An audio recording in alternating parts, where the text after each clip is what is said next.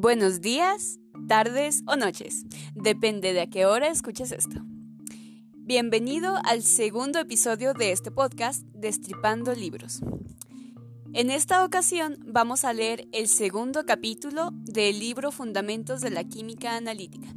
Si no has escuchado el primero, ponle pausa y regresa, porque los conceptos que revisamos en aquel primer episodio son fundamentales para el siguiente episodio, en el que vamos a destripar estos dos primeros capítulos.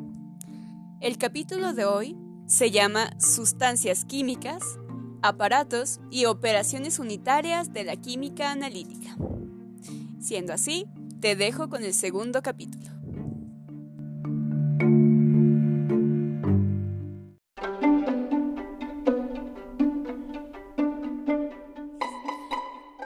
Corazón de la química analítica se encuentra un núcleo de un conjunto de operaciones y de equipo. Este conjunto es necesario para el trabajo en el laboratorio y sirve como base para su crecimiento y desarrollo. En la fotografía se muestra a un estudiante anotando los registros de los datos de una valoración en una libreta de laboratorio, durante un experimento en el cual se determina la cantidad de nitrógeno en una muestra de materia orgánica.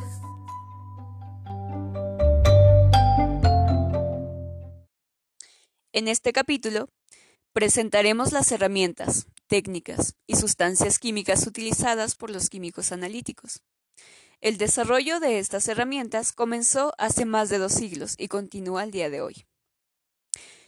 Como consecuencia del desarrollo tecnológico de las herramientas utilizadas en química analítica, como la evolución de balanzas electrónicas analíticas, titulantes automáticos y otros instrumentos controlados por ordenadores, la velocidad, comodidad, precisión y exactitud de los métodos analíticos se ha simplificado de manera general.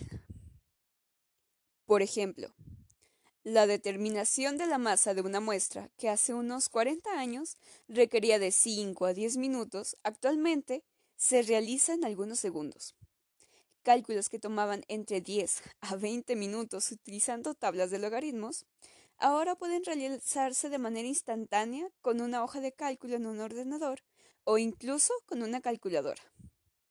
Nuestra experiencia con estas magníficas innovaciones tecnológicas frecuentemente provoca impaciencia cuando hay que utilizar las tediosas técnicas clásicas de la química analítica. Esta impaciencia es la que estimula la búsqueda del desarrollo de mejores metodologías. De hecho, los métodos básicos han sido modificados frecuentemente para hacernos más rápidos y cómodos sin sacrificar precisión ni exactitud.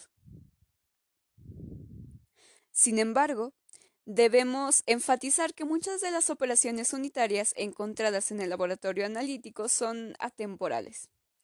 Estas operaciones probadas y acertadas han evolucionado el laboratorio analítico y gradualmente a través de los siglos anteriores han evolucionado estas mismas operaciones. De tiempo en tiempo, las instrucciones dadas en este capítulo pueden parecer demasiado didácticas.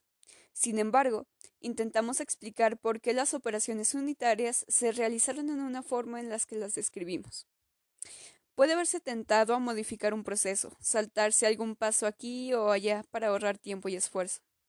Debemos advertirle que no debe modificar estas técnicas ni procedimientos a menos que haya discutido el propósito de dichas modificaciones con su profesor y haya considerado con detenimiento sus posibles consecuencias. Esas modificaciones pueden provocar resultados inesperados, incluyendo niveles inaceptables de precisión o exactitud. En el peor escenario, incluso pueden provocar un grave accidente. Actualmente, el tiempo requerido para preparar con cuidado una disolución estándar de hidróxido de sodio es más o menos el mismo que tomaba hace 100 años. El dominio de las herramientas de la química analítica les será útil en los cursos de química y en muchos otros campos de la ciencia. Además, los esfuerzos que usted dedique serán bien recompensados con la considerable satisfacción de haber completado un análisis con altos estándares de buenas prácticas analíticas y con niveles de exactitud y precisión consistentes con las limitaciones de la técnica. selección y manejo de reactivos y de otras sustancias. La pureza de los reactivos tiene una gran importancia en la exactitud del análisis.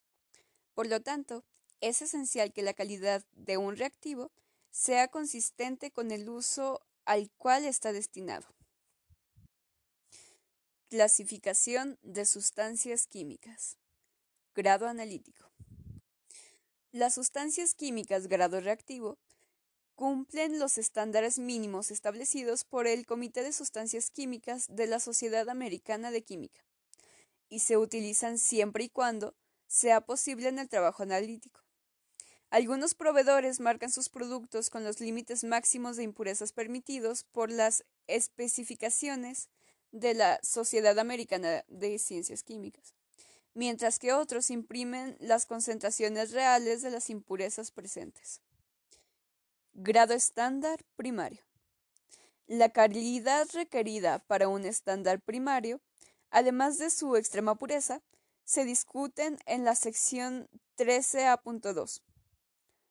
Los reactivos grado han sido cuidadosamente analizados por el proveedor y los resultados están impresos en la etiqueta del contenedor.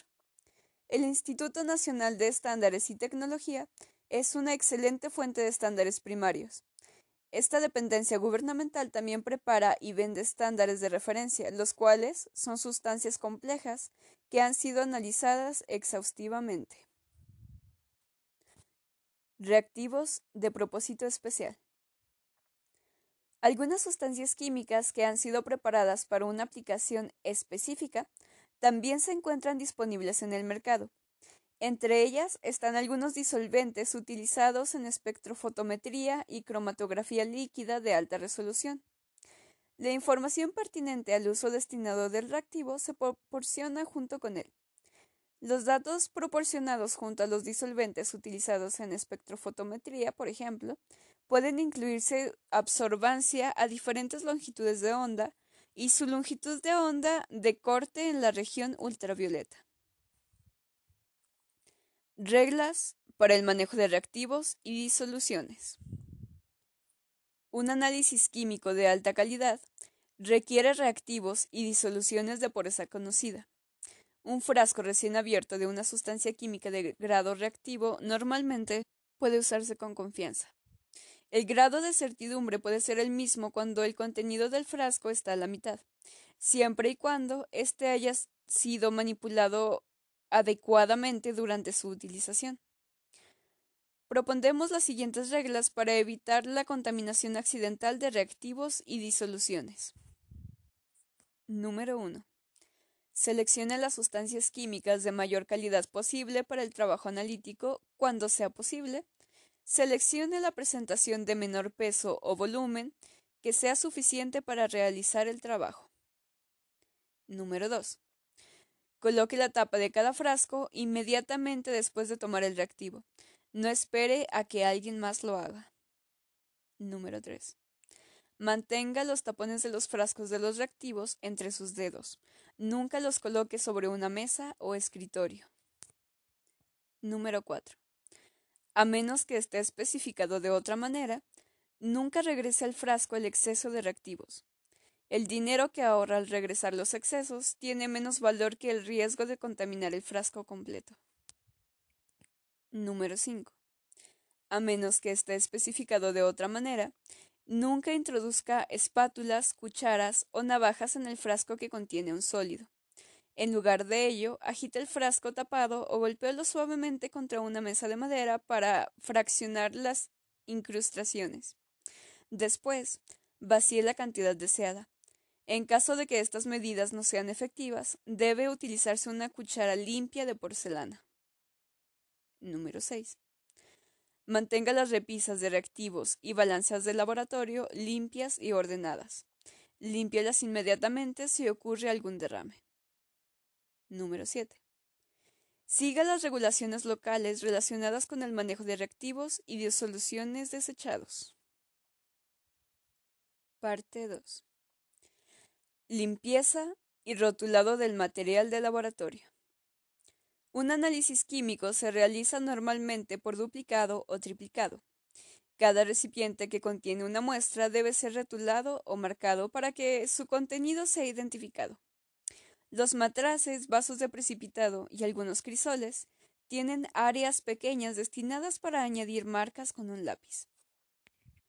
Existen tintas especiales para superficies de porcelana.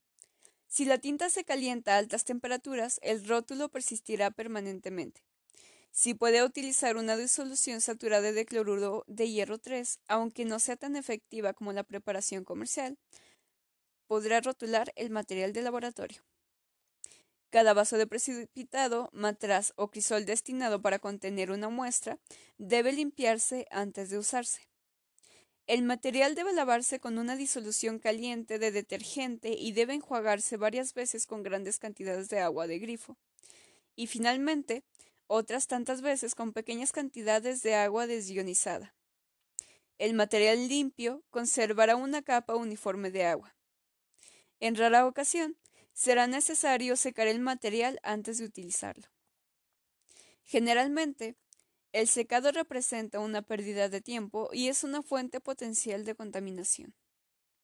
Los disolventes orgánicos, como la metilacetona o acetona, pueden ayudar a remover las películas de grasa.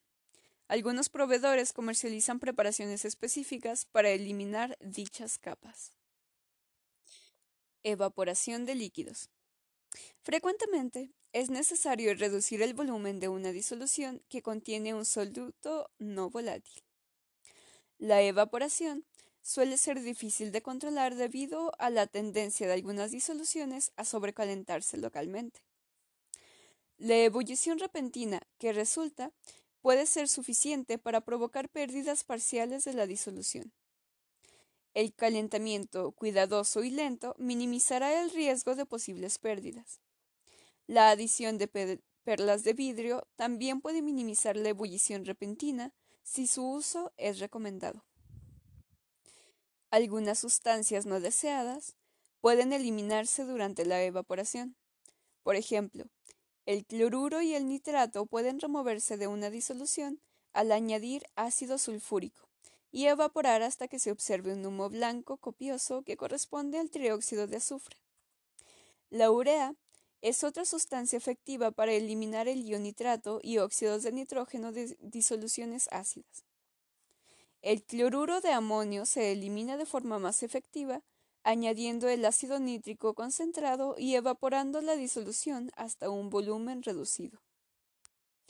El ion amonio se oxida rápidamente cuando se le calienta.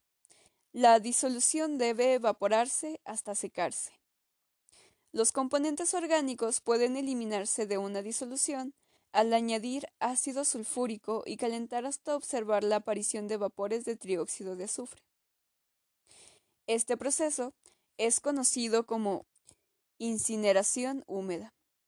El ácido nítrico puede añadirse al final del calentamiento para acelerar la oxidación de los residuos de materia orgánica.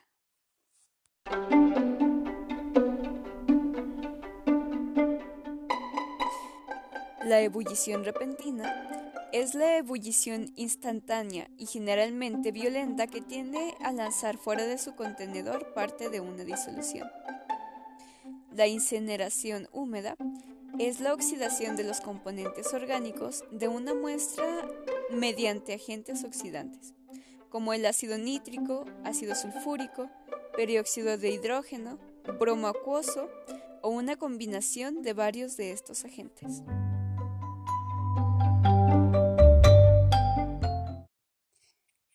Medición de la masa.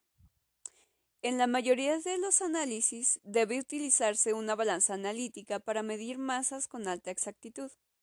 Las balanzas de laboratorio de menor precisión se pueden utilizar para mediciones de masa cuya demanda y confiabilidad no sea tan crucial. Tipos de balanzas analíticas.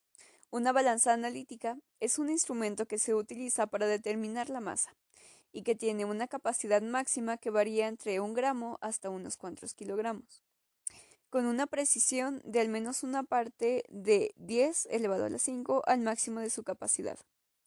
La precisión y exactitud de las balanzas analíticas modernas supera una parte en 10 a la 6 en su capacidad máxima. Las balanzas analíticas más comunes, como la macrobalanza, tienen una capacidad máxima entre 160 y 200 gramos. Con estas balanzas, las mediciones se pueden realizar con una desviación estándar de 0.1 miligramo. Las balanzas semi-microanalíticas tienen una capacidad máxima de 10 a 30 gramos con una precisión de 0.01 miligramos. Una balanza microanalítica típica tiene una capacidad de 1 a 3 gramos y una precisión de 0.001 miligramos. La analítica ha evolucionado drásticamente a lo largo de las décadas anteriores. La balanza tradicional tenía dos platillos unidos al extremo de una barra que pivoteaba sobre una cuchilla colocada en el centro de la barra.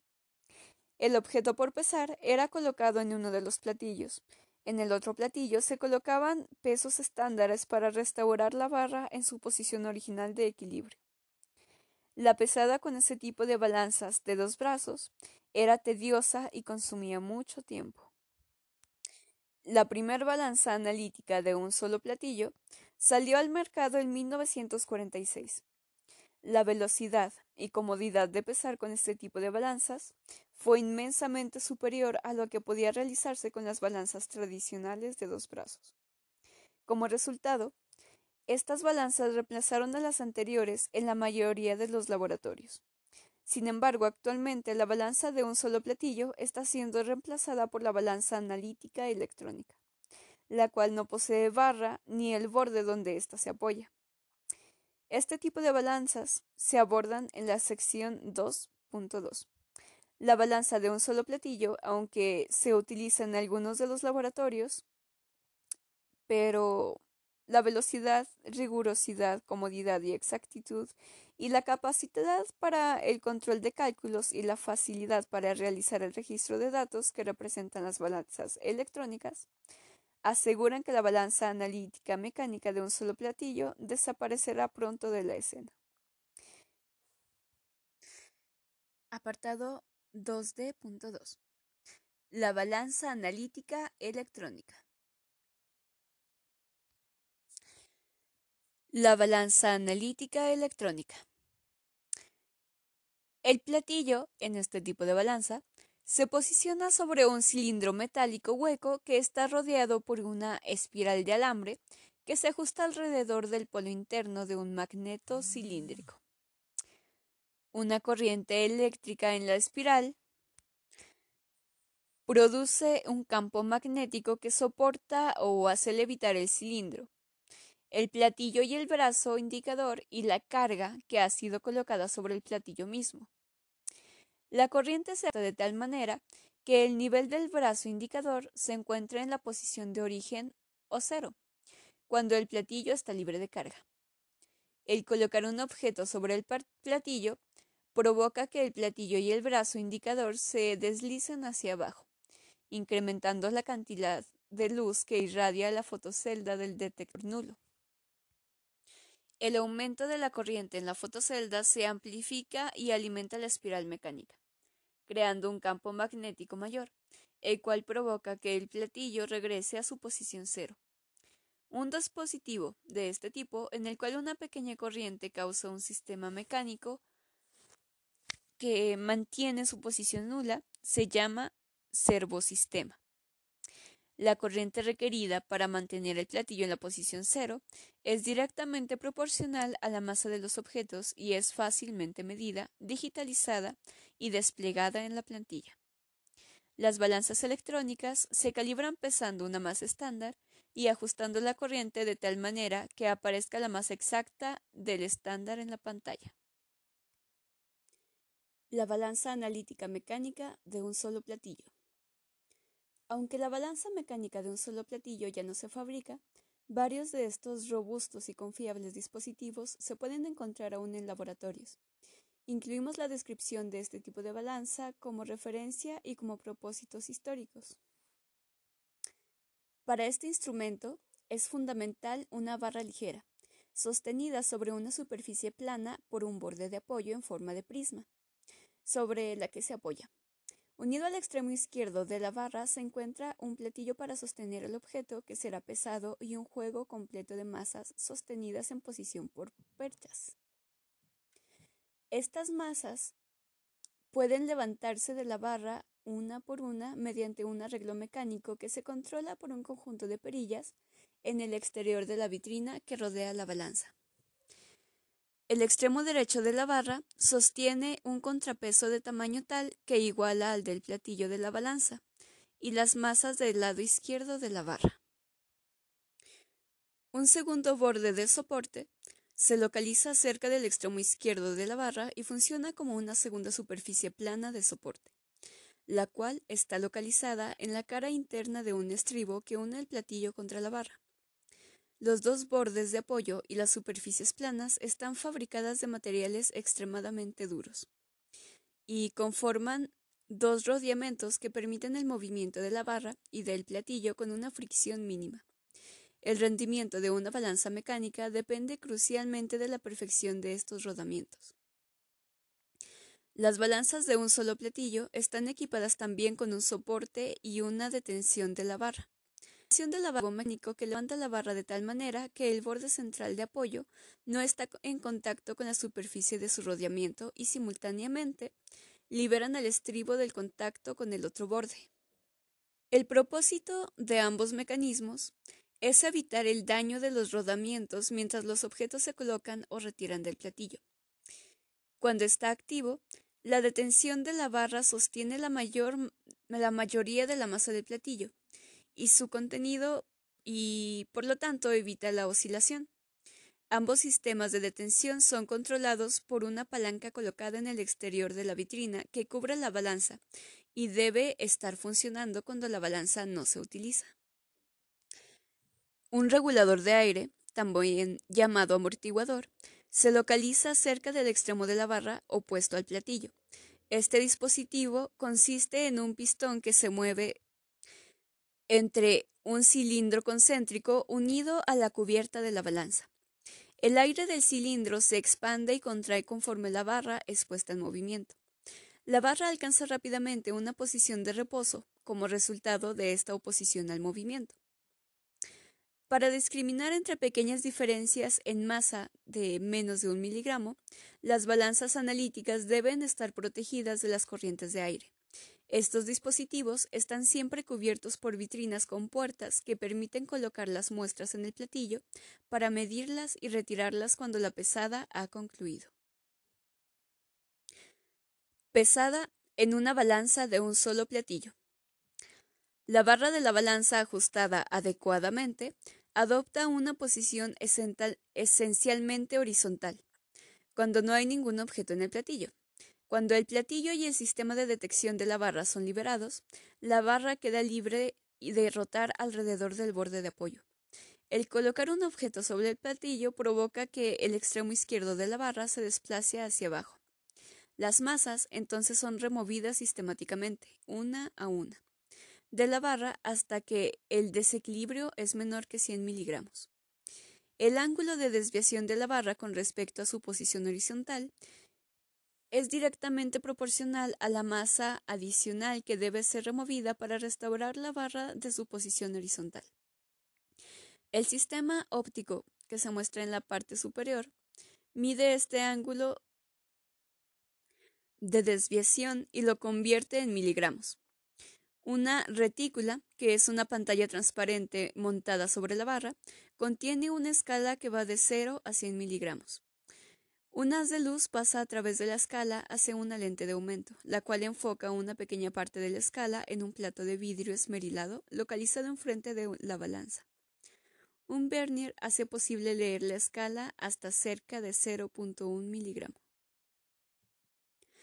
Precauciones durante el uso de una balanza analítica. Una balanza analítica es un instrumento delicado que debe manejarse con cuidado. Consulte a su profesor para instrucciones detalladas sobre el proceso de pesada con el modelo particular de la balanza que tenga a su disposición. Considere las siguientes reglas generales para trabajar con balanzas analíticas independientemente de la marca y el modelo. Centre lo mejor posible la carga en el platillo. Proteja la balanza de la corrosión. Los objetos que se colocan en el platillo están limitados a metales no reactivos, plásticos no reactivos y materiales vítreos o semejantes al vidrio. Revise las precauciones especiales para la pesada de líquidos. Consulte a su profesor si la balanza necesita ser calibrada.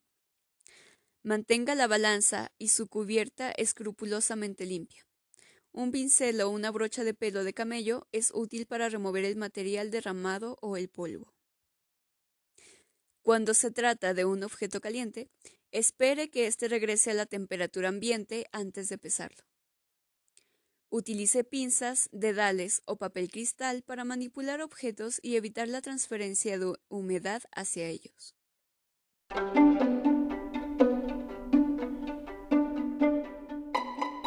El papel cristal es tratado especialmente mediante un proceso denominado calandrado. El proceso comienza con la ruptura de fibras de la pulpa del papel por golpeo. La pulpa batida se comprime en moldes y se seca en láminas. Estas láminas u hojas son enrolladas mediante series alterantes de rodillos calientes de acero y fibra llamada calandrina. Este paso hace que las fibras de pulpa en las láminas yazcan planas y en la misma dirección, repetidas varias veces.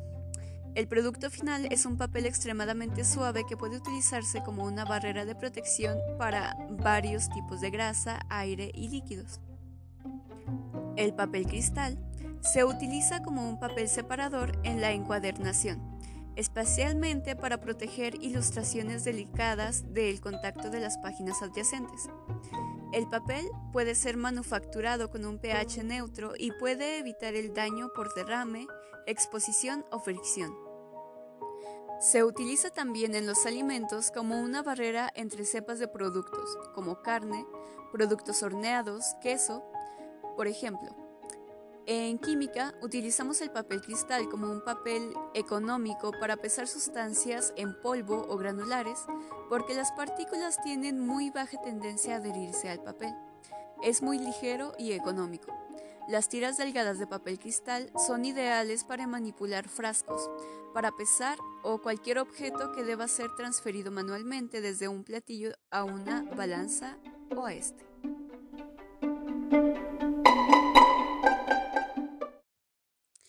Fuentes de error al pesar. Corrección de la flotabilidad. El error de la flotabilidad afectará los datos si la densidad del objeto que se pesa difiere significativamente de aquel del que se componen las masas estándar. Este error tiene su origen en la diferencia en la fuerza de flotabilidad ejercida por el medio, por ejemplo el aire, sobre el objeto y sobre las masas. Las correcciones a la flotabilidad para las balanzas electrónicas se pueden lograr con la ecuación. La ecuación nos dice que la masa corregida del objeto es igual a la masa estándar más la masa estándar, que es multiplicada por la división de la densidad del aire entre la dime.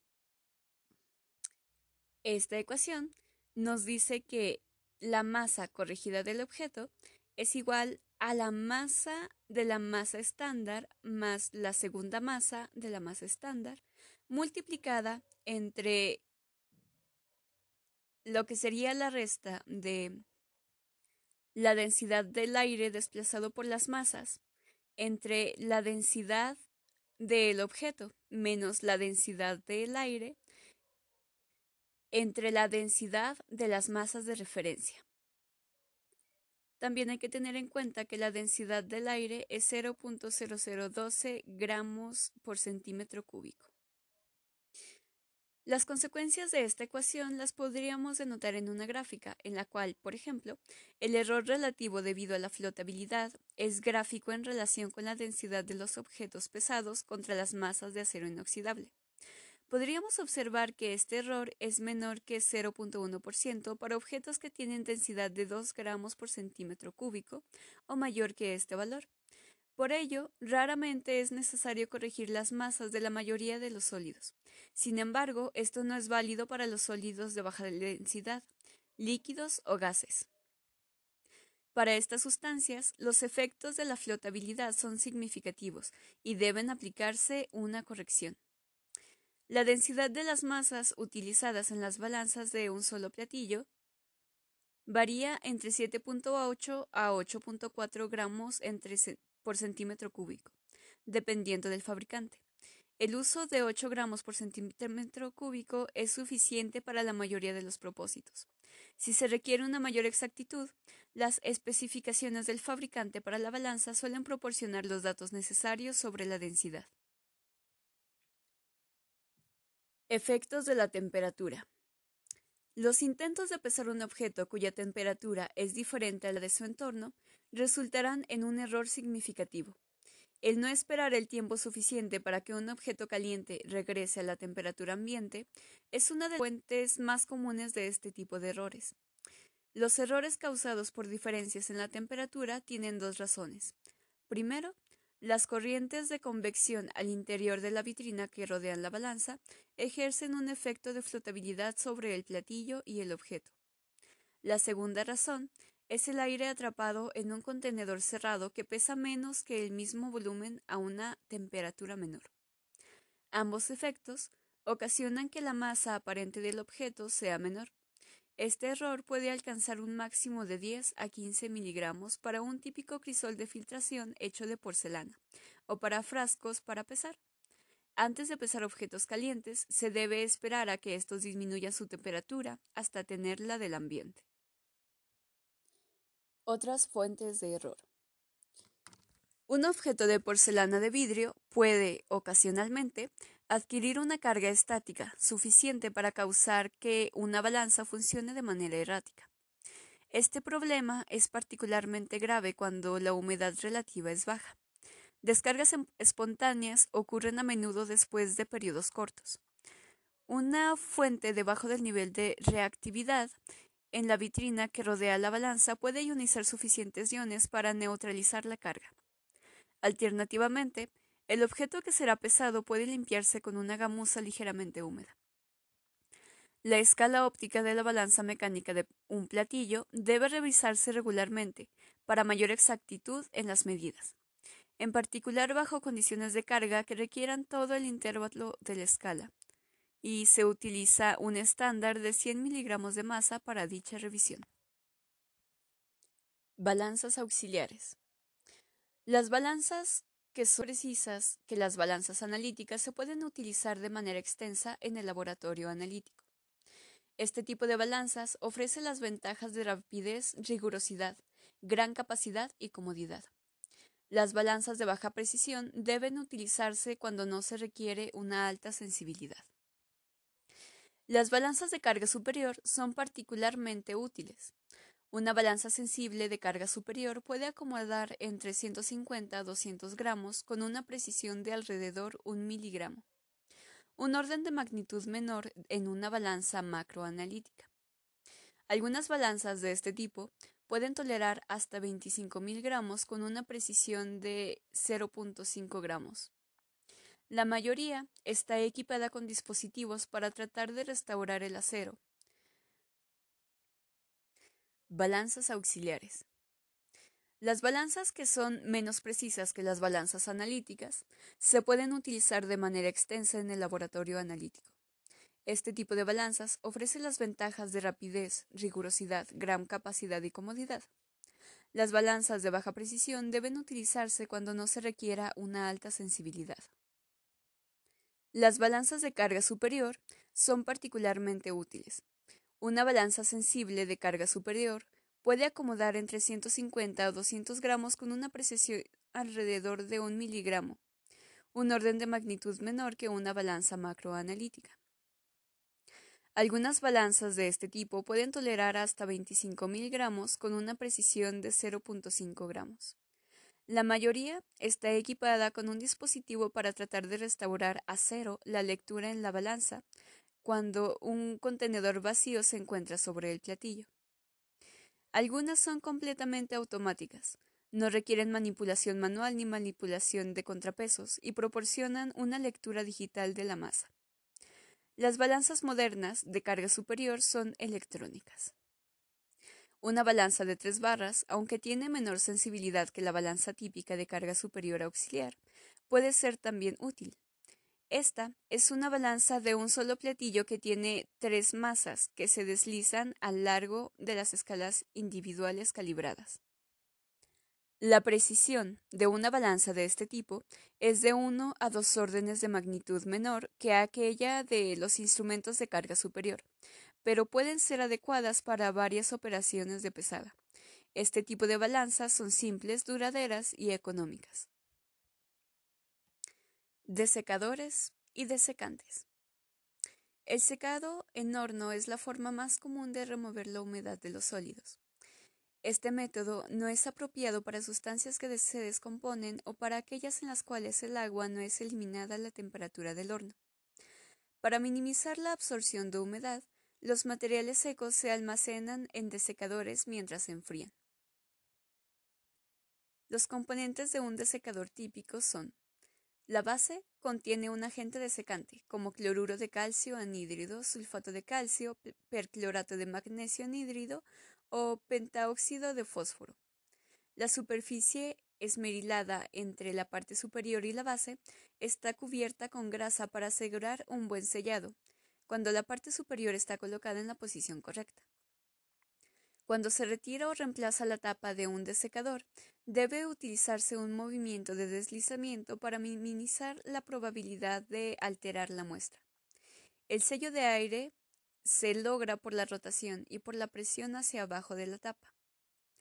Cuando se coloca un objeto caliente en un desecador, el aumento en la presión del aire encerrado que se calienta es suficiente para romper el sello entre la base y la tapa. Inversamente, si el sello no se rompe, el enfriamiento del objeto caliente puede causar la formación de vacío. Cualquiera de estas condiciones puede provocar pérdidas o contaminación del contenedor del desecador. Aunque anule el propósito del desecador, usted debe permitir que ocurra un ligero enfriamiento antes de colocar la tapa. También es útil romper el sello de una o dos ocasiones durante el enfriamiento para liberar cualquier formación de vacío. Finalmente, coloque con sus pulgares la tapa en posición adecuada mientras desplaza el desecador a un lugar hacia otro. Los materiales altamente higroscópicos deben almacenarse en contenedores equiparados con tapas ajustadas, como lo son frascos para pesar. Los frascos se mantienen cerrados en el desecador. La mayoría de los sólidos restantes pueden almacenarse destapados sin problema alguno. Manejo del frasco para pesar. El calentamiento entre 150 y 110 grados centígrados durante una hora es suficiente para eliminar la humedad de la superficie de la mayoría de los sólidos. El frasco para pesar está contenido en un vaso de precipitado rotulado con un vidrio que lo cubre en la parte superior. Este arreglo protege la muestra de la contaminación accidental y también permite el libre acceso del aire. Los crisoles que contienen precipitado, que pueden liberarse de la humedad por secado simple, pueden tratarse en forma similar. El vaso de precipitado que contiene el frasco para pesar o al crisol que se secará debe ser retulado cuidadosamente para su identificación. Evite tocar objetos con sus dedos, porque cantidades detectables de humedad o aceite en la piel pueden ser transferidos a los objetos. Puede, en cambio, utilizar pinzas, dedales, guantes o tiras de papel para manipular los objetos secos para su pesada. Pesada por diferencia. La pesada por diferencia es un método simple para determinar las masas de una serie de muestras. Primero, el frasco y su contenido se pesan. Una muestra es transferida del frasco hacia un contenedor. Un golpeteo suave y una leve rotación del frasco proporcionan un control sobre la cantidad de una muestra transferida. Después de la transferencia se pesa el frasco con su contenido residual. La masa de la muestra es la diferencia entre las dos masas pesadas. Es esencial que todas las transferencias de los sólidos hacia el contenedor ocurran sin pérdida de muestra. Pesada de sólidos higroscópicos. Las sustancias higroscópicas absorben rápidamente humedad de la atmósfera y por tanto requieren un manejo especial. Necesitan un frasco para pesar cada muestra que vaya a pesar. Coloque la cantidad aproximada de muestra necesaria en cada frasco individual y caliéntela durante el tiempo apropiado. Cuando el calentamiento se haya completado, tape los frascos y enfríe en un desecador. Pese uno de los frascos después de abrirlo por un momento para liberar el vacío. Vacíe rápido el contenido del frasco en el contenedor receptor. Tápelo inmediatamente y pase de nuevo el frasco con cualquier sólido que no haya sido transferido. Repítalo para cada muestra y determine la masa de la muestra por diferencia. Pesada de líquidos. La masa de un líquido se obtiene siempre por diferencia. Los líquidos no corrosivos y relativamente no volátiles pueden transferirse a contenedores previamente pesados y con sus tapas ajustadas. La masa del contenedor se resta de la masa total. Un líquido volátil y corrosivo, en cambio, debe estar sellado en una ampolla de vidrio para pesarlo. La ampolla se calienta y el cuello es inmerso en la muestra. Conforme ocurre en el enfriamiento, el líquido es conducido al interior del bulbo. La ampolla se invierte y el cuello se sella con la flama controlada. La ampolla y su contenido, junto con cualquier fragmento de vidrio eliminado durante el sellado, se enfrían a temperatura ambiente y se pesan. La ampolla se transfiere a un contenedor apropiado y se quiebra. Una corrección del volumen para que el vidrio de la ampolla pueda ser necesaria si el recipiente receptor es un matraz volumétrico.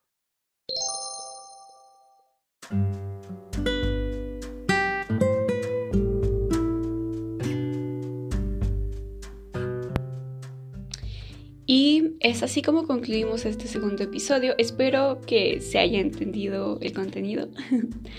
y recuerden que el siguiente vamos a destripar los contenidos de lo que hemos revisado hasta el momento. Y considerando que esta es una prueba piloto, lo más probable es que cambiemos ligeramente el funcionamiento del podcast. Y es que en lo personal creo que puede ser tedioso leer y escuchar bastantes conceptos de forma metódica y un tanto técnica. Y recordemos que una parte de este podcast es acercarnos mediante esta pandemia a un contacto un poco más humano. Entonces, intentemos destripar directamente el capítulo y espero que eso funcione mejor que simplemente leerlo. Gracias por escuchar esto, te mando un saludo y espero que tengas un excelente día. Esto fue Destripando Libros.